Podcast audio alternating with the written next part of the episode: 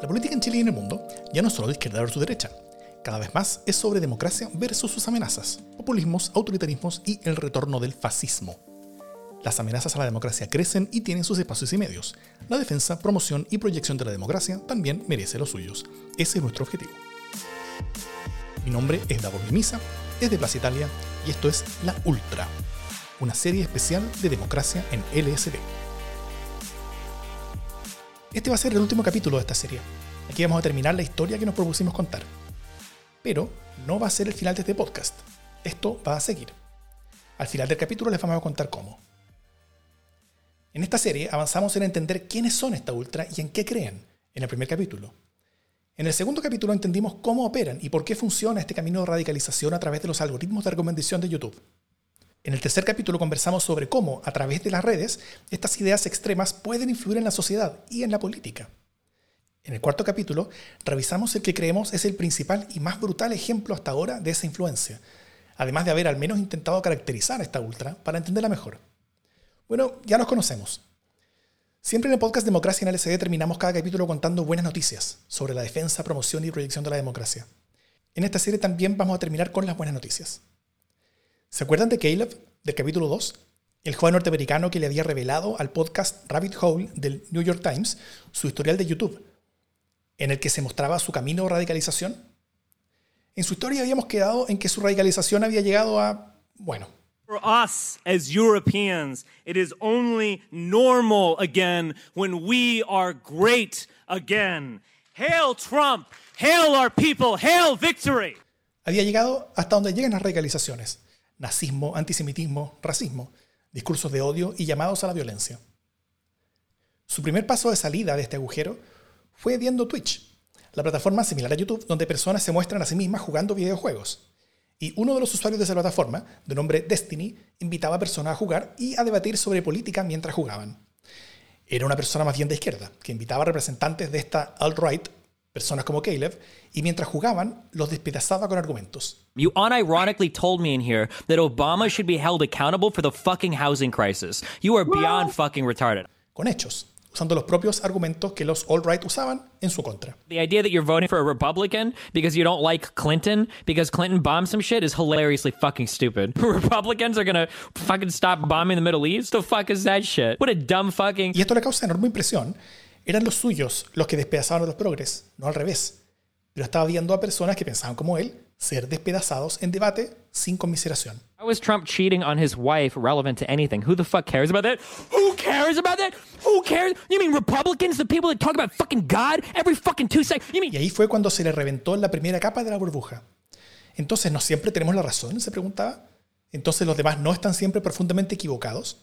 Entonces, a veces sí podemos perder debates, hasta los mejores de nosotros. Las dudas le comienzan a entrar. Y como el ejercicio le pareció intelectualmente interesante, siguió viendo videos de Destiny. No, no, I can't let you say something completely incorrect and move on because this is how you win your argument. Hasta que dio una conversación de él con Natalie Wynn, que tiene su propio canal de YouTube llamado ContraPoints o Contrapuntos. Natalie es una mujer transexual, progresista, ex académica con estudios de filosofía y que en sus videos explicaba lentamente y muy argumentadamente todos los temas de importancia cultural. Básicamente hablaba los mismos temas que el libertario canadiense que había llevado a Caleb lentamente desde la cultura hacia la política. ¿Se acuerdan de él? This is the truth about Karl Marx. This is the truth about Israel and Palestine. This is the truth about slavery. the truth about Michael Brown and the Ferguson riots. The truth. about immigration. This is the truth. This is the truth. the truth about the movie Frozen. Pero ella no se sentaba frente a la cámara solamente a hablar. Hacía mucho más. Hi, in this video I'm going to talk about how to recognize a fascist. Ella convencía en drag, usando disfraces, creando escenografías, haciendo y actuando escenas. Hello, Leute. I mean, hello, fellow Americans. You have a moment to talk about the need to secure the existence of our people and the future for white children? Hang on a second. Le gustaba jugar al límite, incluso vistiéndose de nazi, si eso le ayudaba a hacer su punto. Are you a Nazi? Nine! Nine! I mean, no. Of course not. I'm simply an alternative, pan European, ethno nationalist identitarian with some socialist leanings. Oh. Eran videos visualmente atrapantes, todo con luces de colores, velas y muchas, muchas cortinas de terciopelo. Fascism promises you a part in something greater than yourself, a homeland for your people, a sense of belonging to a tradition that stretches back thousands of years. Just be sure to be extra proud of the parts of your heritage that involve buying and selling other human beings as property. Y lo revolucionario que Caleb veía en esos videos de ContraPoints, argumentado de forma intelectualmente honesta y visualmente atrapante, era que ese conocimiento secreto que había estado recibiendo de parte de los youtubers alt-right, esas ideas de raza, de nación, de occidente, de género, que todo eso era una montaña de mierda sin sentido. Y luego de encontrar y ver muchos videos de ContraPoints, Caleb comienza a encontrar a muchos otros youtubers que no conocía, que hablaban de los mismos temas desde perspectivas similares, que comentaban los videos de ContraPoints o comentaban los videos de los youtubers alt-right que él seguía, desarmando sus argumentos y explicando por qué lo que decían era parte de esa misma montaña de mierda sin sentido. Y así llega a lo que después llevó de nombre LeftTube, o el YouTube de izquierda, que no es otra plataforma, sino que simplemente un ecosistema de canales progresistas y de izquierda en YouTube, algunos marxistas, otros socialistas democráticos, pero todos muy preocupados de lo que ven como este fascismo que gana poder en YouTube. Y la manera de enfrentarlos es burlarse de ellos, demostrar que realmente no son tan borderline o edgy como ellos mismos pensaban ser. I get a lot of people telling me how they used to watch various anti SJW YouTubers and who are also very ashamed of their former beliefs. Pero no solo se enfrentan a la alt-right, sino que le hablan directamente a quienes se han convertido en sus seguidores. The people on your computer screen are average Joes, often broadcasting from their own homes. A través de la empatía. You stumbled into a big community that values the same things you do. Free speech, common sense, and putting facts over. Diciéndonos que no es su culpa haber caído en este agujero, que no se debe a fallas suyas, sino a fuerzas fuera de su control. There's really no reason to feel ashamed for buying into the whole anti SJW thing in the past. The people who further this kind of stuff to the point of a conspiratorial worldview are the ones who are embarrassing themselves. Pero también diciéndoles que si bien habían caído en esos agujeros por fuerza fuera de su control, salir de ese agujero sí estaba en su poder. Y no solamente eso, que tienen la responsabilidad de hacerlo. You have to get out now. It's not too late. Society will forgive you. Y el resultado en el historial de YouTube de Caleb fue que por varios meses comenzó a ver más y más de este contenido en YouTube más de izquierda, pero sin dejar de ver sus canales de ultraderecha. Veía uno y el otro. Veía la provocación y la respuesta, la acción y la reacción, el argumento y su deconstrucción. 80% of black households are single parent households because we pay them to. And so I'd go back and forth. The more ethnic diversity you have, the higher your levels of violent crime. The white genocide theory, also known as ethnic displacement by savvier white nationalists who know that white genocide sounds like a crackpot notion because it is. Why would I want my nation to be populated by and reflect the culture of people who have come from all other places in the world? Y así estuvo cerca de un año. Hasta que dejó de ver solamente videos, sino que también entró en foros asociados a estos canales de YouTube de izquierda y comenzó a hablar con personas, teniendo largas conversaciones con personas de izquierda y que cada vez que llegaba alguien de ultraderecha al foro lo acribillaban con argumentos hasta que se terminaba yendo. Y luego de un rato, participando de estas conversaciones, Caleb dijo, Holy shit, like, I'm wrong. por la mierda, estoy equivocado. Finalmente en estos foros, Caleb termina leyendo sobre un lado de YouTube tan extremo de derecha que ni siquiera conocía, que el agujero llegaba mucho más allá. Niveles de antisemitismo y racismo extremo que ni siquiera vamos a reproducir, pero que develaban de qué se trataba realmente el juego. Ahí explicitaban que no se trataba de civilización occidental, sino de civilización blanca. Que no se trataba tampoco sobre marxismo cultural, sino sobre judíos. Y vio que el agujero llevaba mucho más allá. Y se asustó. Y después de pasar años viendo miles y miles de videos, decidió hacer uno. Hi, everybody. Um, my name's Caleb. I fell down the alt right rabbit hole. Primero para contar su experiencia, pero luego para también opinar sobre todo lo que ocurría, ahora desde la perspectiva de un ex radicalizado. Después, el periodista del New York Times le pregunta si una mejor solución no hubiera sido simplemente dejar de ver YouTube. Oh no, I was addicted to it. I'm still addicted to YouTube. Era un adicto. No podía dejarlo. ¿Quién es el responsable de la historia de la caída de Caleb? ¿Solamente él? Cuando le dijeron que la responsabilidad de haber caído en este agujero no era suya, sino de fuerza fuera de su control, no le estaba mintiendo. ¿Recuerdan el capítulo 2 de esta serie cuando describimos cómo funcionaban los algoritmos? ¿Recuerdan el capítulo 3 cuando conversamos con Enzo Bagliati sobre el tema de la economía de la atención? A nivel macro, la principal y más directa responsabilidad detrás de la historia de Caleb y la de tantos como él es de las grandes plataformas tecnológicas. De ahí viene la gran necesidad de regular a las redes sociales y a las plataformas que juegan con nuestro sentido común para su rentabilidad. Es un camino incipiente en el mundo desarrollado, aún más en Chile, pero algo sí se ha avanzado. Recientemente los principales CEOs de las compañías tecnológicas han debido responder ante el Congreso de Estados Unidos ante muchas de las principales dudas que se tiene sobre su tamaño, su eventual rol anticompetitivo, su modelo de negocios y la manera en la que esos modelos de negocio influyen de maneras destructivas en la democracia. Do you swear or affirm under penalty of perjury that the testimony you are about to give is true and correct to the best of your knowledge, information, and belief, so help you God? Yes. Yes. Esto es de julio de este año 2020, donde Sundar Pichai de Google, Mark Zuckerberg de Facebook, Tim Cook de Apple y Jeff Bezos de Amazon debieron responder preguntas ante el Congreso norteamericano bajo juramento. Esta regulación se viene sí o sí, esperemos que más temprano que tarde. Los algoritmos, como el de YouTube, cuyo funcionamiento detallamos en el segundo capítulo, que facilita la caída de personas en el agujero de la ultra, no es un error del sistema. Logra el objetivo, que es aumentar el tiempo que pasamos pegados a la pantalla viendo YouTube. Es la economía de la atención, como conversamos con Enzo Bagliati en el tercer capítulo. YouTube es competencia con Facebook, con Instagram, con Netflix y también todos son competencia con Fortnite o con cualquier otro juego. Nuestra atención puede estar en un lugar a la vez y cada segundo de nuestra atención es disputado por estas enormes empresas con enormes recursos y algoritmos que buscan activamente cambiar nuestras costumbres y a veces también nuestra convicción y ese sentido común, si es que así logra maximizar nuestro tiempo en sus servicios. Pero sí han habido algunos cambios los últimos años. En el caso de YouTube, los cambios han sido varios. Primero, las políticas de su plataforma se han vuelto más estrictas sobre el tipo de contenidos que son aceptados y los que no.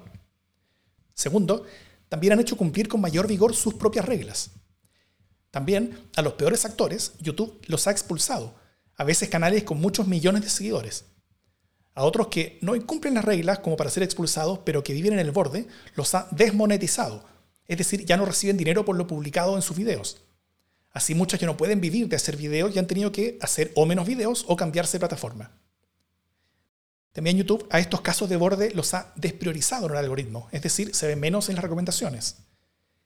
Por otro lado, han sobrepriorizado a medios serios y respetables en el algoritmo, es decir, se ven más en las recomendaciones.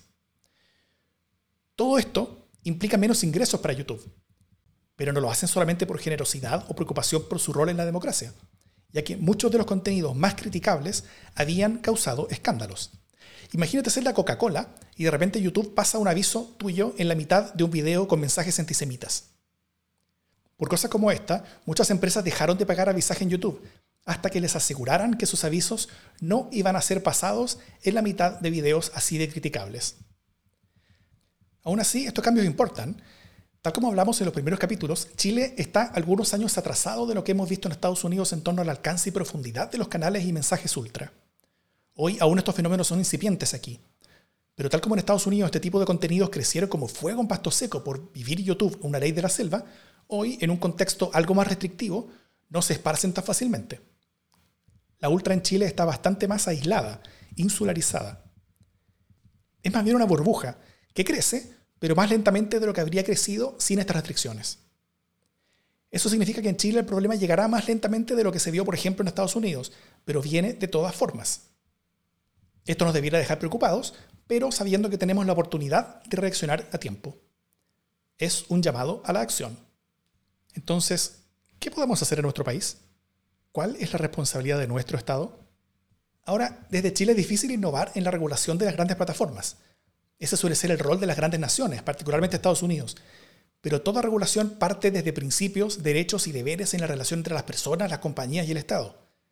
Y la economía de la atención, el nuevo rol de los algoritmos para forjar conciencias, el rol de los datos personales y nuestra identidad digital merecen tener una nueva conversación sobre los principios, derechos y deberes en la relación entre las personas, compañías y el Estado. Pocos países relativamente avanzados han tenido una discusión de ese nivel en las últimas décadas. En la última década, donde todos estos desafíos se han hecho realmente patentes, ninguno ha tenido esta profunda discusión y la ha llevado a puerto en torno a nuevas reglas. El primer país relativamente avanzado que podría tener esta discusión profunda desde que vivimos en el escenario actual será Chile. al menos en el caso de ganar el apruebo en el plebiscito del 25 de octubre. Por esto tendremos la oportunidad de ser el primer país del mundo que tenga estas importantes discusiones desde un nivel más fundamental que la simple regulación o legislación, desde un nivel constitucional. Y sobre cómo podríamos avanzar en estas direcciones, un par de ejemplos. Primero, sabemos que las grandes plataformas usan nuestros datos a su favor y a veces a nuestro perjuicio. Nuestros datos son usados para muchas cosas. Saber qué es lo que compramos en el supermercado, cuánto cobrarnos en seguros de salud a partir de nuestro gasto en farmacias y cómo convencernos mejor para convertirnos en personas que ven más horas al día de YouTube. Pero, ¿de quién son los datos? ¿Son de las empresas que los recolectan, compran, venden, modifican y utilizan? ¿O son nuestros? Una frase ya cliché es que los datos son el petróleo del siglo XXI. Y este nuevo petróleo es extraído de nosotros en forma gratuita.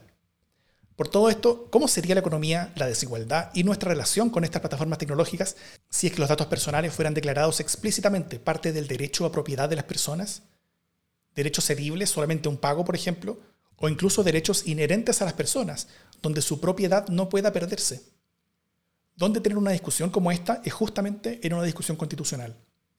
Un segundo ejemplo es algo que puede sonar medio volado y futurista, nace tras años de discusión sobre neuroderechos e identidad digital, a través de la iniciativa Congreso Futuro y de presentaciones y conversaciones con el neurobiólogo español Rafael Juste, quien es de los fundadores del Proyecto Cerebro, que intenta mapear por completo el cerebro humano.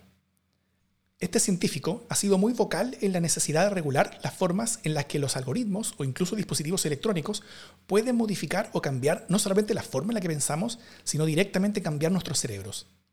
Esto involucra, por ejemplo, la manera en la que los algoritmos nos modifican para cambiar nuestras conductas y a veces también nuestras convicciones, tal como lo hemos visto para el caso de YouTube. Pero también involucra lo que viene, dispositivos conectados a nuestros cerebros que pueden modificarnos ya directamente. Todo esto derivó en un proyecto de reforma constitucional que acaba de presentar el senador Girardi y un proyecto de ley asociado. La reforma constitucional propone incorporar en el artículo 19, numeral 1, lo siguiente. La integridad física y psíquica permite a las personas gozar plenamente de su identidad individual y de su libertad. Ninguna autoridad o individuo podrá, por medio de cualquier mecanismo tecnológico, aumentar, disminuir o perturbar dicha integridad individual sin el debido consentimiento. Solamente la ley podrá establecer los requisitos para limitar ese derecho y los requisitos que debe cumplir el consentimiento en estos casos. Además de eso, se presentó también un proyecto de ley para regular estas materias, firmado por Guido Gerardi, Francisco Chaguán, Juan Antonio Coloma, Carolina Goich y Alfonso Urresti. Javier Sajuria, del podcast Bicameral, donde analiza semanalmente la agenda legislativa con Ian McKinnon, resume los alcances de este proyecto. Eh, por ejemplo, está la prohibición de cualquier, que cualquier sistema dispositivo, ya sea neurotecnología, interfaz, cerebro, computadora u otro, cuya finalidad sea acceder o manipular la actividad neuronal de forma invasiva o no invasiva, si puede dañar la continuidad psicológica o psíquica de la persona o si disminuye o daña la autonomía de su voluntad y capacidad de la toma de decisión de libertad. Toma, cachito coma. ¿ah? Sácate un pedazo de artículo. Esto va harto más allá de los temas que toca nuestra serie, pero no estaría nada de mal empezar a adelantarse a lo que viene, en vez de solamente intentar responder tarde, mal o nunca a lo que ya pasó. Temas como estos debieran estar en la discusión constitucional que puede comenzar pronto en Chile. En esta eventual convención podemos no solamente construir en democracia un nuevo pacto social y político para Chile, sino también tenemos la oportunidad de ser vanguardia a nivel planetario sobre cómo responder mejor a estos nuevos desafíos de la era digital. Pero no solamente hay oportunidades, también hay riesgos.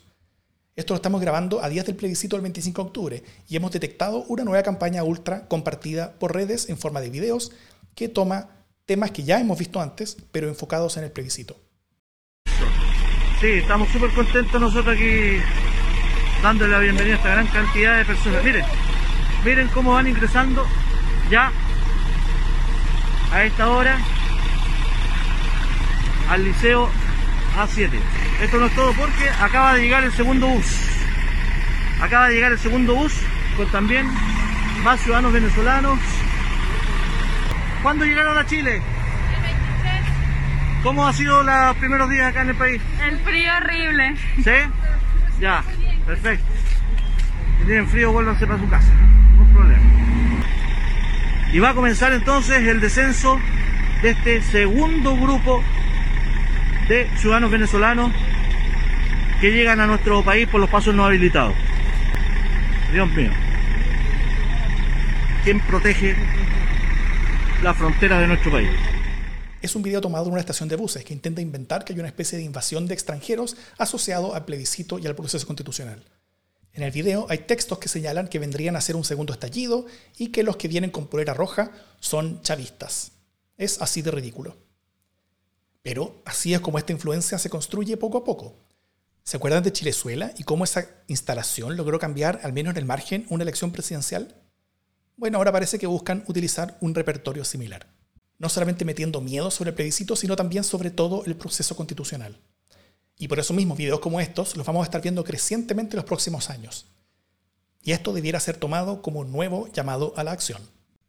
Entonces, ¿qué podemos hacer nosotros? Ya no como reguladores ni como Estado, sino como personas. ¿Cuáles son los alcances de nuestra acción? ¿Cuál es nuestra responsabilidad? La historia de Caleb, que terminamos de revisar hace un rato, nos deja varias lecciones. Bastante se ha escrito sobre su caso y otros similares. A partir de eso y también de varias lecturas y estudios que hemos revisado, y dada la necesidad de tener una mayor protección y mayor proactividad ante estas amenazas en el proceso constitucional, que bien puede comenzar en Chile, vamos a dar algunas simples recomendaciones. Primero, para ayudar a alguien a salir del agujero de la ultra, si es que ya está dentro. Segundo, para evitar que nosotros o quienes nos importan arriesguemos caer en estos agujeros de la ultra. Tercero, para que evitemos ser colaboradores involuntarios de la difusión de estas ideas, canales y personajes. Y cuarto, para compartir activamente la propagación de estas ideas. Vamos a lo primero. Si el objetivo es sacar a alguien de la ultra, lo peor que uno puede hacer es enfrentarlo. Las ideas no cambian a palos, sino a emociones. El enfrentamiento y la conflictividad cierran a las personas para cambiar de idea. Por eso la palabra que más se repite en todo lo que hemos revisado para sacar a alguien de estos agujeros es la empatía. Conectarse con la persona desde un plano emocional. El camino de la racionalidad, de los hechos, no es el que persuade, nunca. Es siempre el de la emoción. Por eso hay que ser paciente, hay que ser compasivo, hay que responder a las palabras de odio con compasión. Hay que construir argumentos emocionales para contrastarlos con las ideas que puede tener la persona. Por ejemplo, contrastar elementos, ideas, recuerdos o convicciones que habían sido muy importantes para la identidad de esa persona radicalizada y preguntarle cómo eso convive con las ideas extremas que hoy defiende y promueve. Por ejemplo, cómo sus amigos de infancia lo verían hoy. Cómo se sintió él cuando lo trataron mal por ser diferente y cómo se podrían sentir otras personas si son tratadas así. Cómo se condice la idea de libertad que siempre defendió, por ejemplo, con el autoritarismo que defiende ahora. ¿Qué desea para su futuro? Para el de los que él quiere. ¿Qué tipo de sociedad sería la mejor para ellos? No darle las respuestas, sino las preguntas. Escucharlo. Al final lo que uno hace no es llegar a un argumento que dé vuelta a la persona. Uno le construye una escalera, de a poco, y le da los materiales para que la persona radicalizada sea la que la siga construyendo, para salir paso a paso del agujero en el que se encuentra. Tal como le dijeron a Caleb, haber caído ese agujero fue por fuerzas que estaban fuera de su control, pero salir de él sí está en su control y en su poder, y no solamente eso, también es su responsabilidad. Lo segundo, ¿cómo evitar caer en los agujeros ultra? Al menos desde la perspectiva de YouTube, que es en lo que nos hemos focalizado en esta serie, conocemos bien cuál es el camino de radicalización, paso a paso a través de las recomendaciones.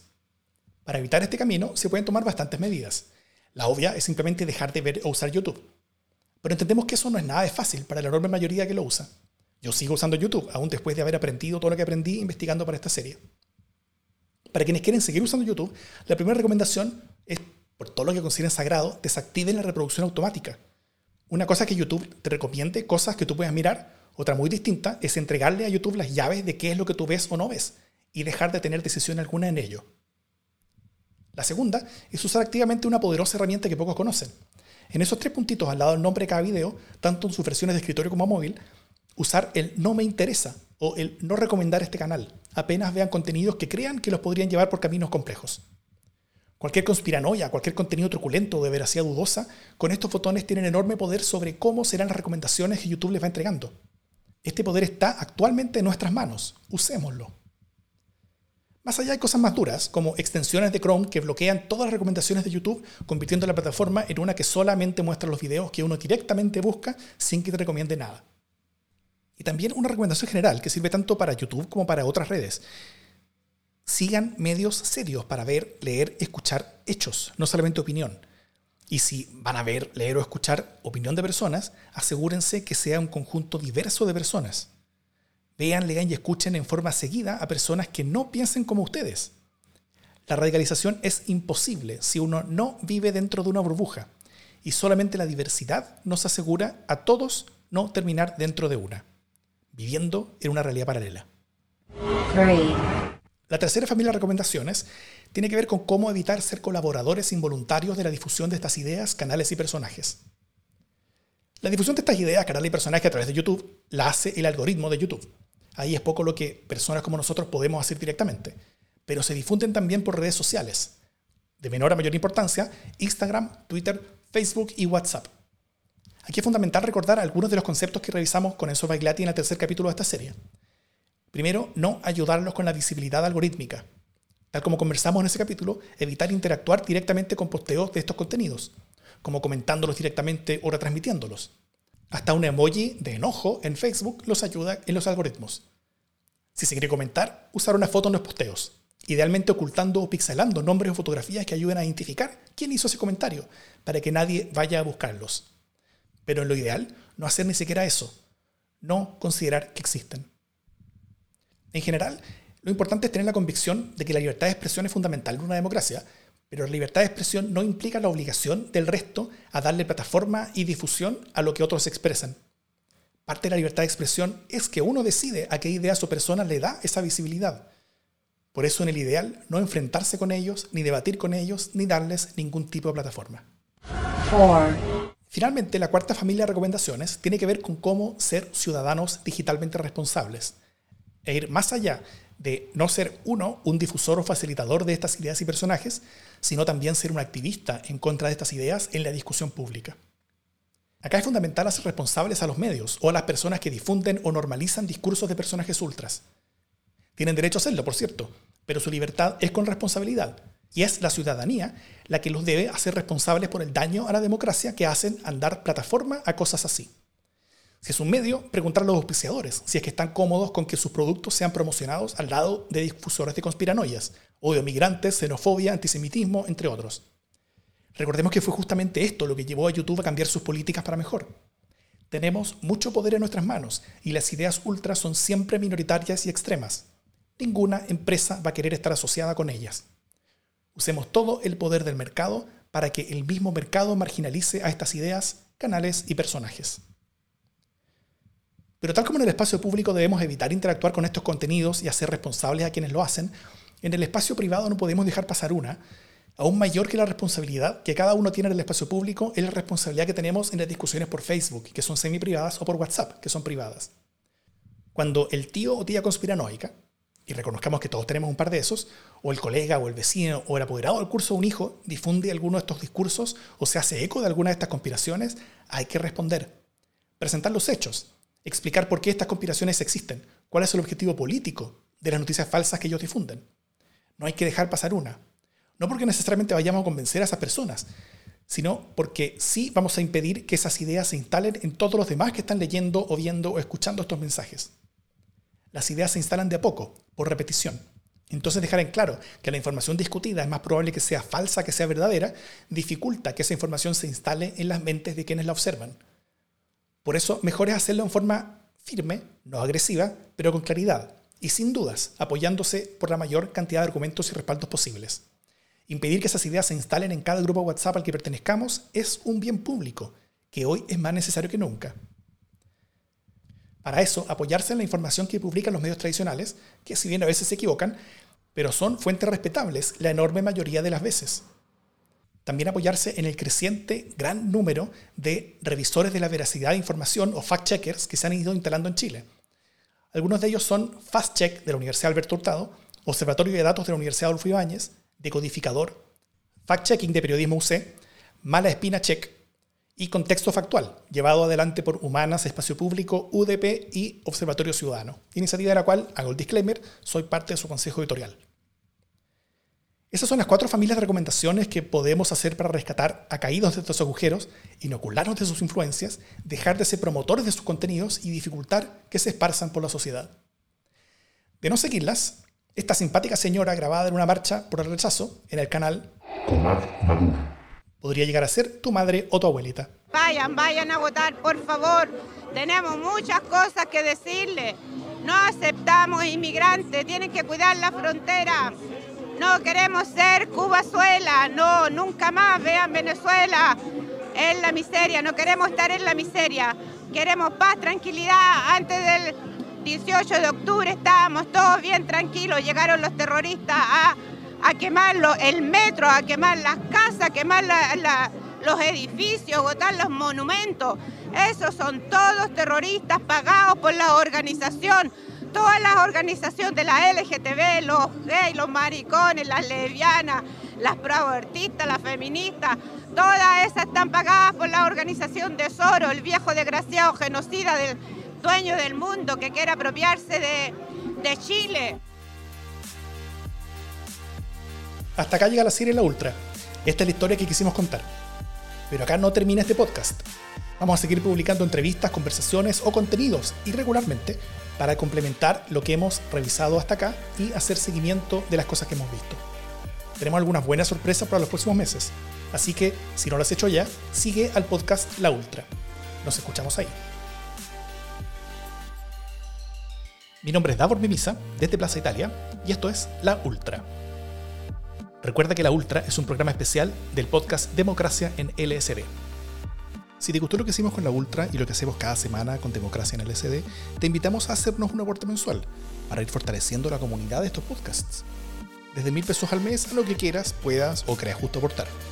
Primero para cubrir los costos de nuestros programas y luego para poder crecer y hacer más y mejores programas como La Ultra para defender, promover y proyectar la democracia. A quienes nos aporten les contaremos en qué estamos usando cada peso aportado y también les daremos un programa adicional al mes. El link para hacer aportes mensuales del monto que quieras, por ahora con cualquier tarjeta de crédito, está en las notas de este podcast.